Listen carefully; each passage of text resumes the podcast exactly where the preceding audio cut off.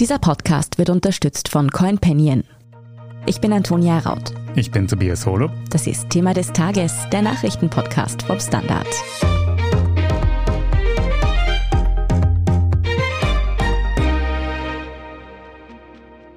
Russlands Präsident Wladimir Putin erhöht weiter den Druck in der Ukraine-Krise.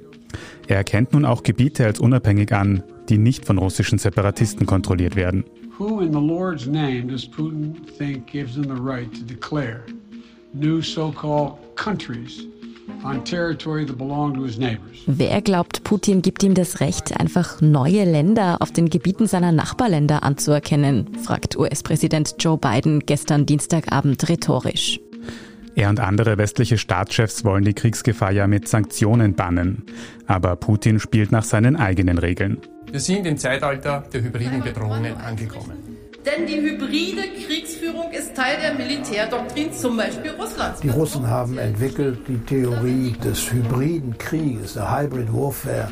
Hybrider Krieg, was soll das eigentlich sein? Und wie setzt Putin diese Taktiken in der Ukraine ein? Darüber sprechen wir heute mit Manuel Escher und Fabian Sommervilla aus der Standardredaktion. Redaktionsschluss für diesen Podcast ist 16 Uhr. Wir hören gerade von vielen russischen Soldaten an der ukrainischen Grenze. Wir sehen Bilder von rollenden Panzern.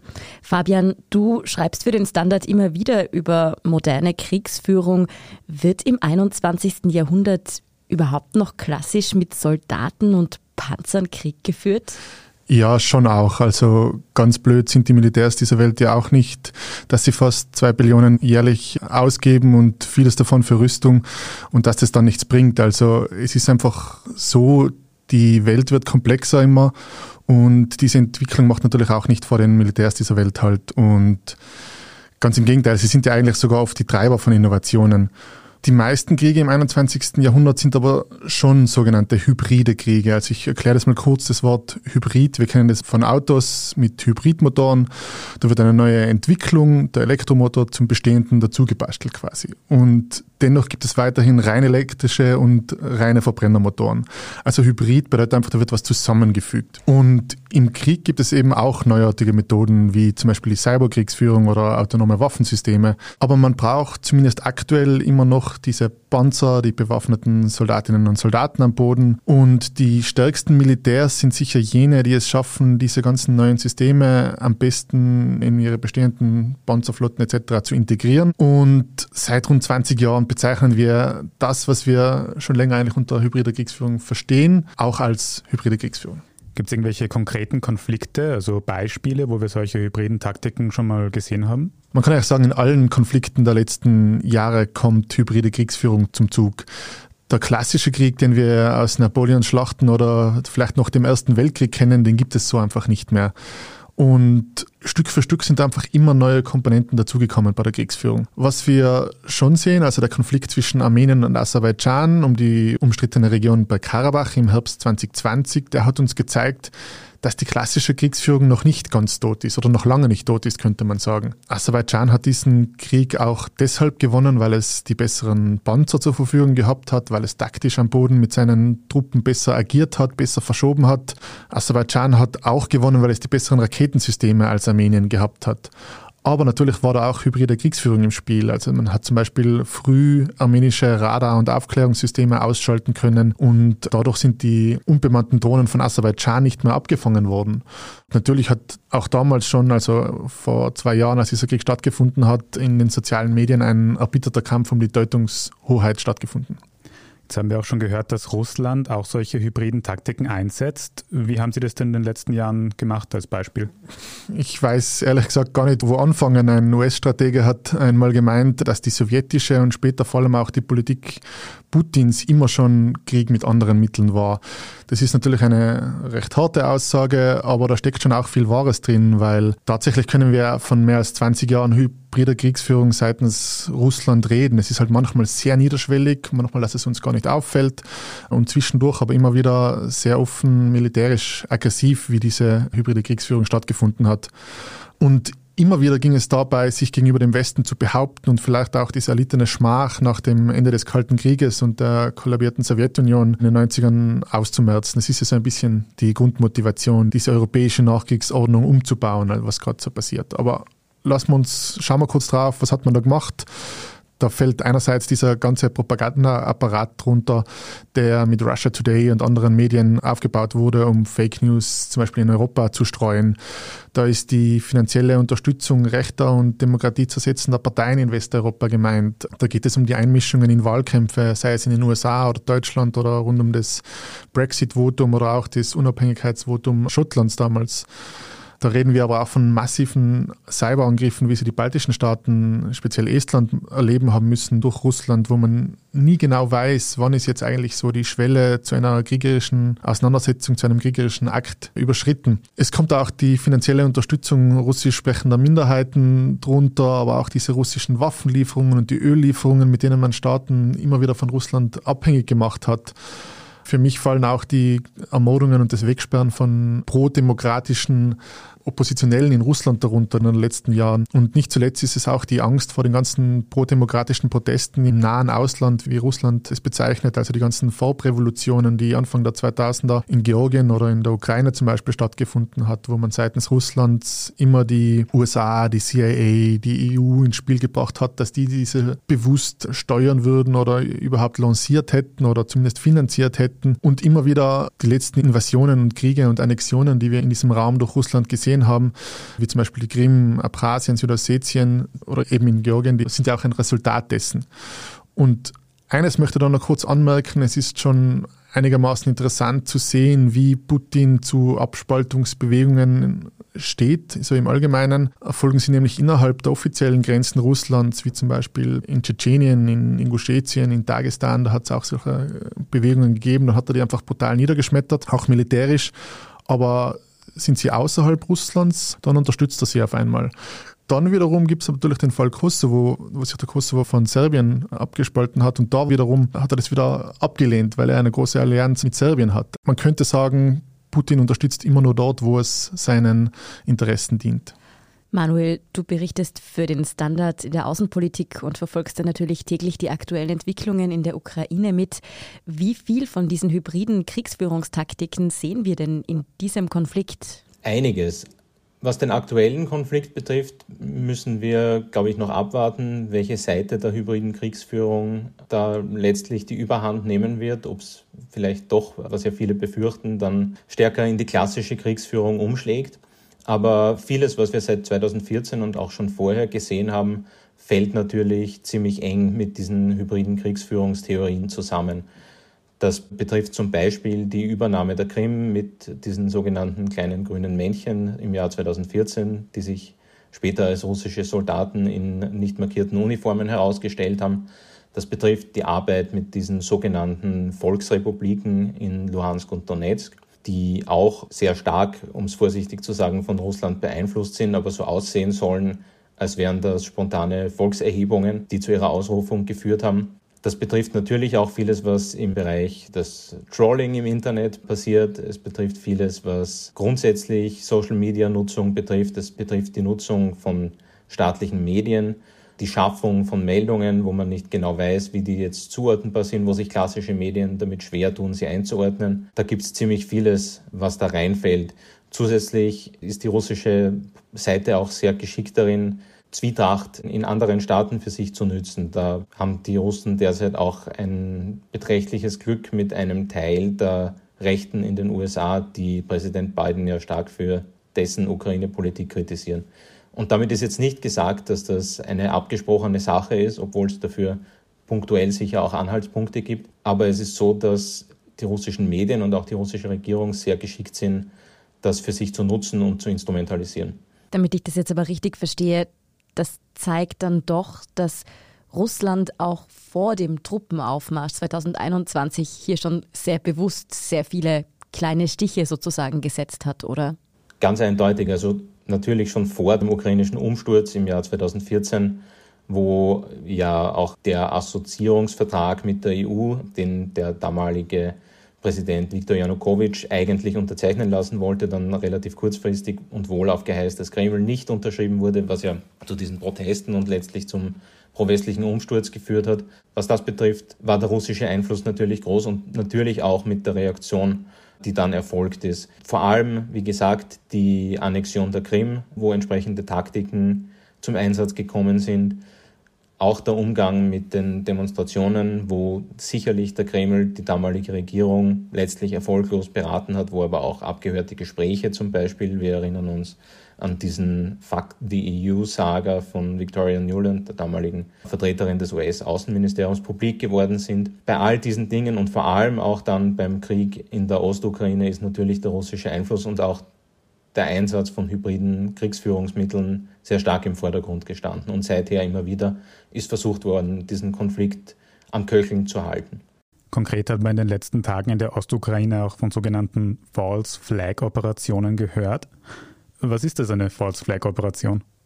Da handelt es sich um Angriffe, die jemand anderem zugeschrieben werden, also es wird beispielsweise gesagt, es gab eine Explosion in der Stadt Donetsk und wir haben ausfindig gemacht Angehörige des ukrainischen Geheimdienstes, wo aber in manchen Fällen auch in den vergangenen Tagen relativ deutlich sichtbar ist, dass das eben nicht der ukrainische Geheimdienst war, sondern dass da einfach ein Auto in die Luft gejagt wurde, um die Spannungen weiter anzuheizen. Die USA warnen auch vor sogenannten False Flag Operationen in einem wesentlich größeren Maßstab. Der US-Außenminister Anthony Blinken hat zum Beispiel vergangene Woche vor dem UN-Sicherheitsrat gesagt, Russland könnte planen, einen Angriff mit chemischen Waffen entweder durchzuführen oder zu fälschen, der dann der Ukraine in die Schuhe geschoben wird.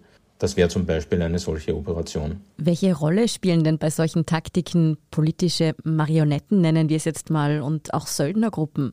Bei den politischen Marionetten, ich glaube, es ist nicht ganz unfair, die Vertreter der sogenannten Volksrepubliken im Osten der Ukraine so zu bezeichnen. Da geht es natürlich darum, dass das Menschen sind, die bestimmte Dinge tun, die Russland gerne will, dass getan werden, wo es aber eben nicht so aussehen soll, dass der Kreml das macht oder wo aus irgendwelchen völkerrechtlichen Gründen das nicht möglich ist. Das ist ziemlich eindeutig das, was in den vergangenen acht Jahren geschehen ist. Also da wollte Russland es nicht so wirken lassen, als gäbe es einen offenen Krieg mit der Ukraine, hat stattdessen relativ viele Vertreter in die Ostukraine geschickt und relativ viele Verantwortliche dort stark unterstützt, auch Geheimdienste entsandt. Und dort ist dann eben die vergangenen sechs Jahre dieser Konflikt nicht zum Erliegen gekommen.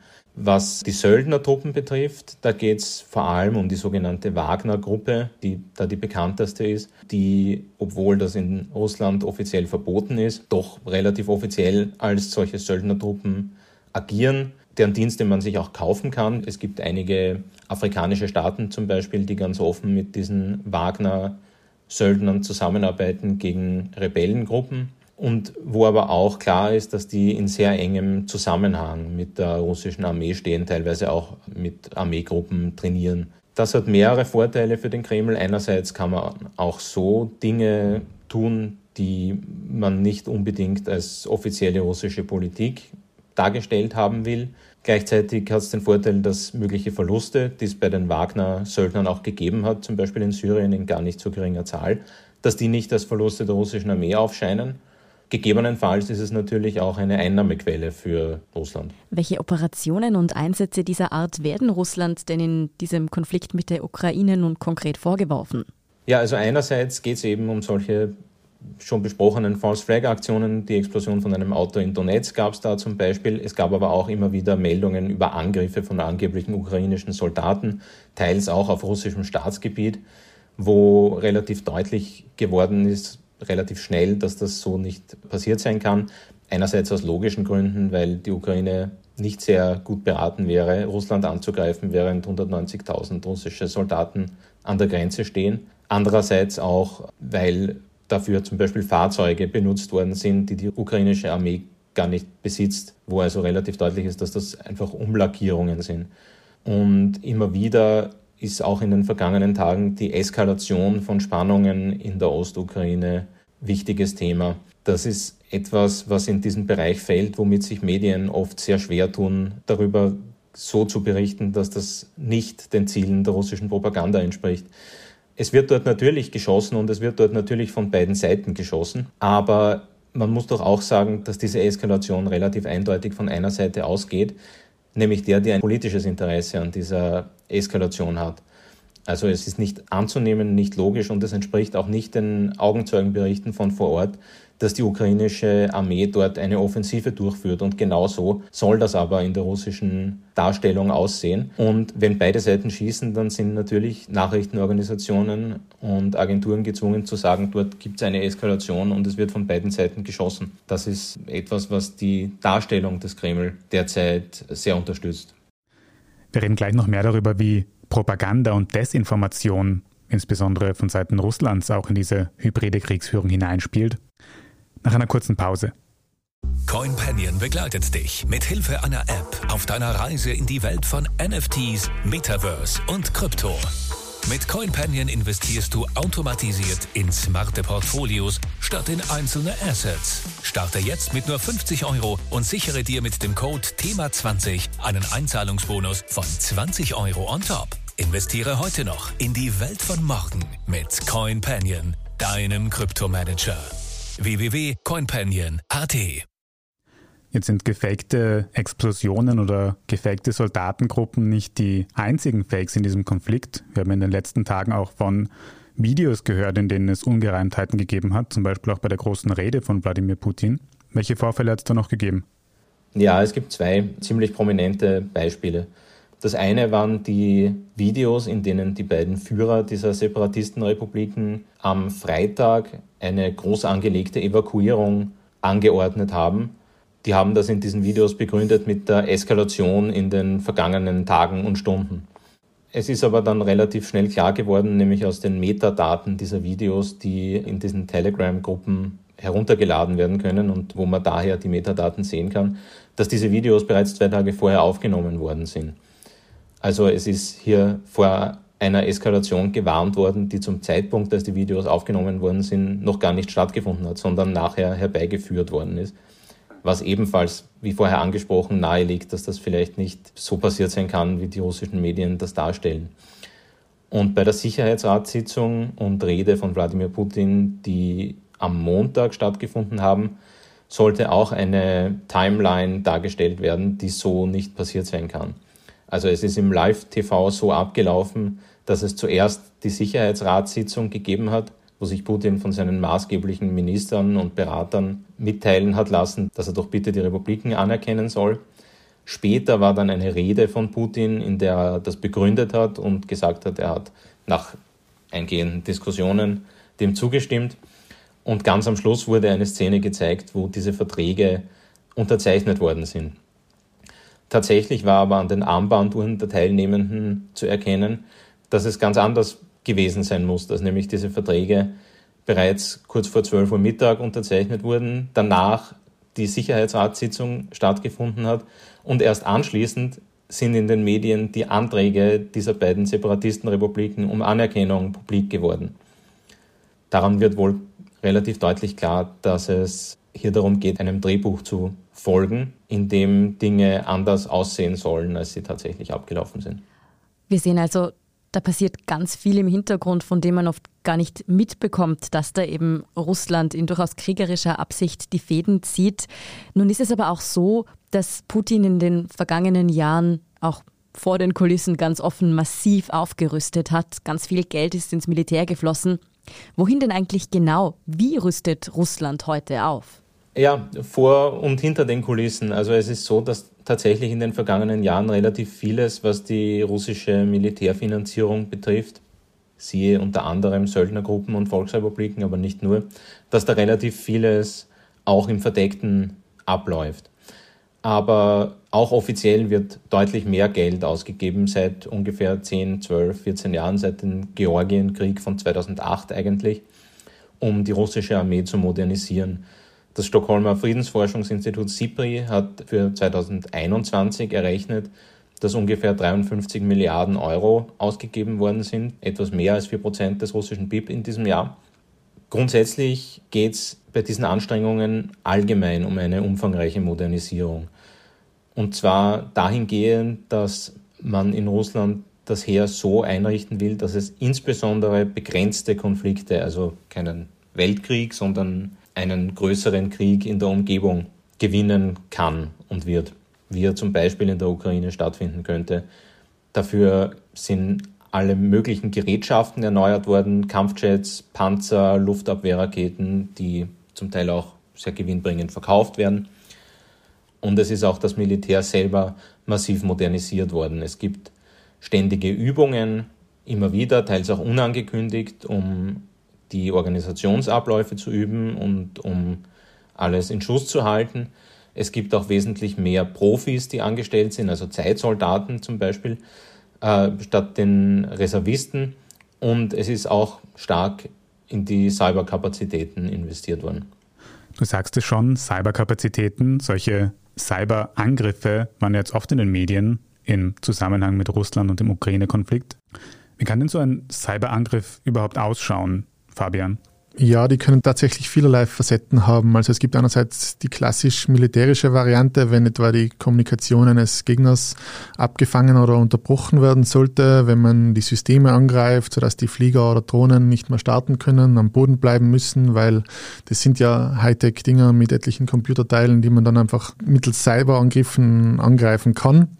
Die USA und Israel haben aber zum Beispiel Cyberangriffe auch dazu genutzt, um Zentrifugen in iranischen Atomkraftwerken sich schneller drehen zu lassen. Also die sind dann andauernd kaputt gegangen und die Urananreicherung hat nicht mehr wie geplant stattfinden können. Man ist aber lange nicht draufgekommen, warum werden diese Zentrifugen dauernd kaputt, die drehen sich doch ganz normal. Und es war halt so, dass man halt gleichzeitig nicht nur die Zentrifugen sich schneller hat drehen lassen, sondern man hat auch die Computer so manipuliert, dass es ausschaut, als würden sie sich langsam drehen. Und trotzdem sind sie halt laufend kaputt geworden. Es war auch eine klassische Cyberattacke, eine sehr erfolgreiche. Cyberattacken können aber auch zur allgemeinen Verunsicherung der Bevölkerung eingesetzt werden oder zur Störung des öffentlichen Lebens, könnte man sagen. Wenn Bankomatten und Bezahlsysteme nicht mehr funktionieren oder wenn das Internet ausfällt, dann werden Menschen heutzutage speziell schnell einmal unruhig. In der Ukraine wurde aber auch schon mittels einer Cyberattacke die Stromversorgung gekappt einmal und da war eine ganze Region dann für Stunden einfach ohne Strom. Gerade zum Thema Cyberattacken haben wir auch gerade noch eine aktuelle Meldung reinbekommen. Was passiert, Fabian?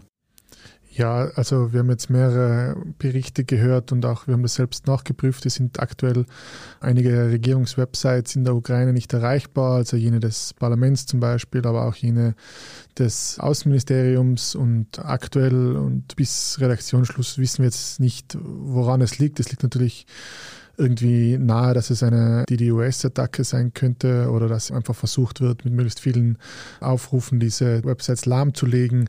Wer jetzt da dahinter steckt, kann man zu diesem Zeitpunkt absolut noch nicht sagen.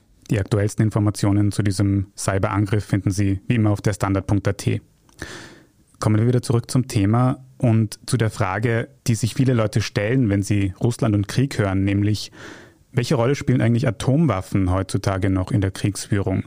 Gerade letztes Wochenende hat ja Russland atomwaffenfähige Raketen getestet. Wie groß ist dieses Drohszenario Atomwaffen noch? Ja, leider sind die für Abschreckungszwecke schon noch sehr wichtig, würde ich sagen. Ich glaube, dass Putin jetzt nicht so weit gehen würde und der Ukraine direkt mit Atomwaffen drohen würde. Aber zu zeigen, dass man sie hat und dass man sie einzusetzen weiß, wie diese Tests eben zeigen sollten, das schafft natürlich schon gehörig Respekt, muss man sagen. Wir haben ja auch gesehen, dass Putin behauptet, dass die Ukraine über alle notwendigen Mittel verfüge, um Atomwaffen zu bauen, wenn man nur angereichertes Uran irgendwo her bekommen würde oder das selbst anreichert. Vermutlich hätte die Ukraine tatsächlich solche Kapazitäten, aber es dauert natürlich, um das Ganze wieder aufzubauen, schwer, aber doch.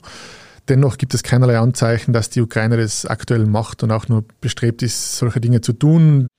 Die Ukraine ist bis heute eines der wenigen Länder, das einmal Atomwaffen besessen hat, diese aber abgegeben hat. Das war nach dem Zerfall der Sowjetunion.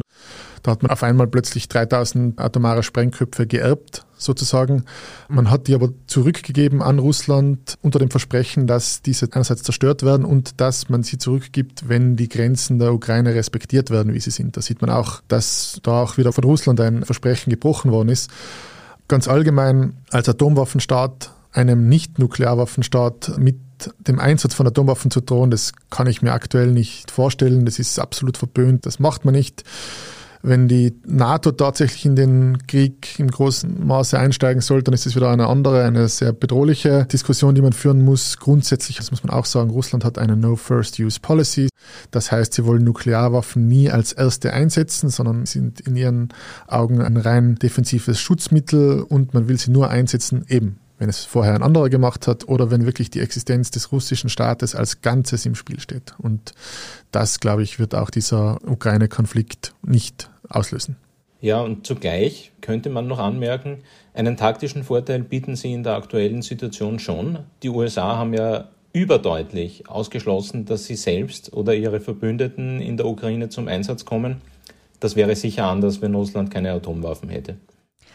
Viele dieser Taktiken klingen jetzt aufs erste weniger brutal oder blutig als, sagen wir, die direkte Konfrontation auf dem Schlachtfeld.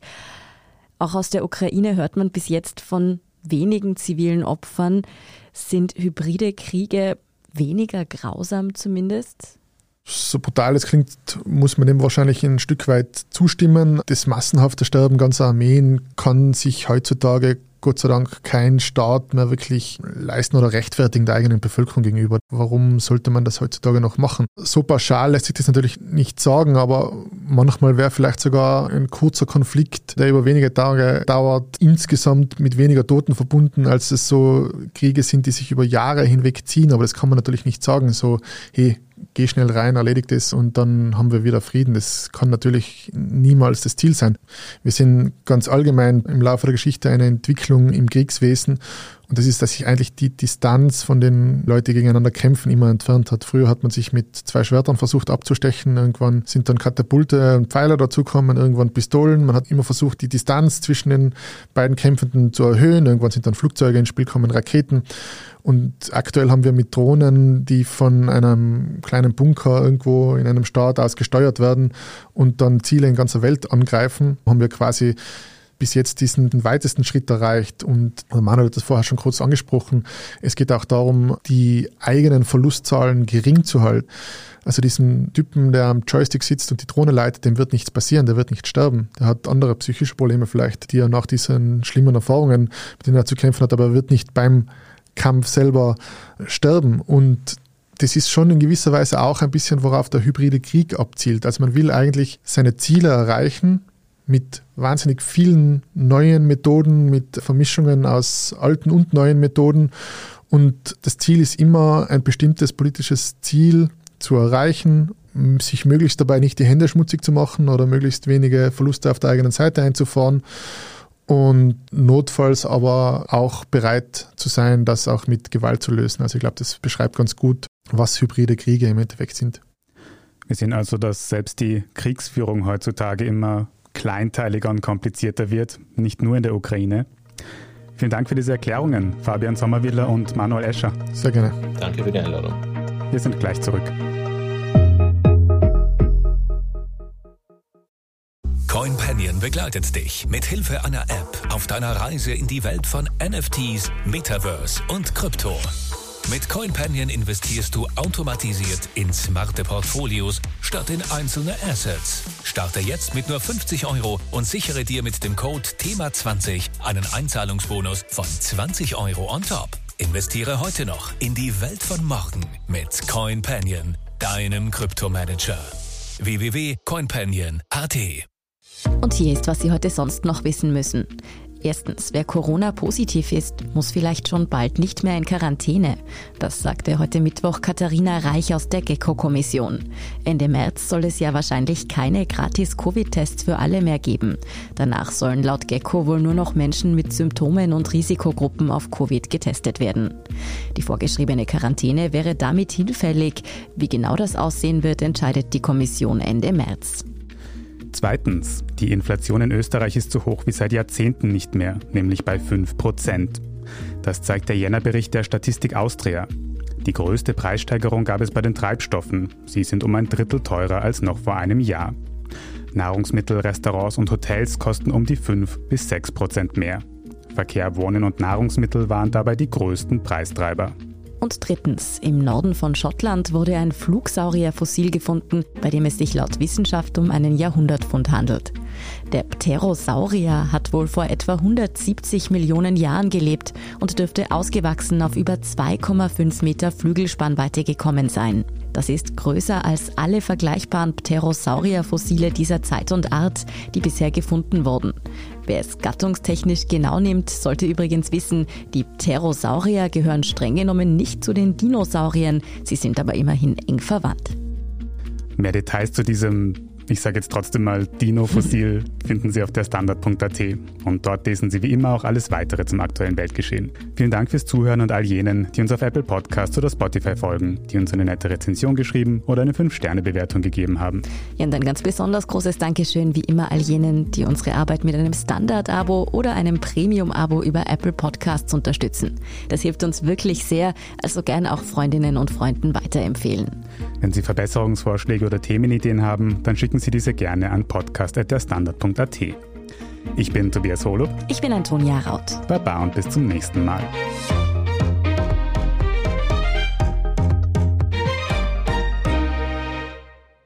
CoinPanion begleitet dich mit Hilfe einer App auf deiner Reise in die Welt von NFTs, Metaverse und Krypto. Mit CoinPanion investierst du automatisiert in smarte Portfolios statt in einzelne Assets. Starte jetzt mit nur 50 Euro und sichere dir mit dem Code THEMA20 einen Einzahlungsbonus von 20 Euro on top. Investiere heute noch in die Welt von morgen mit CoinPanion, deinem Kryptomanager. www.coinpanion.at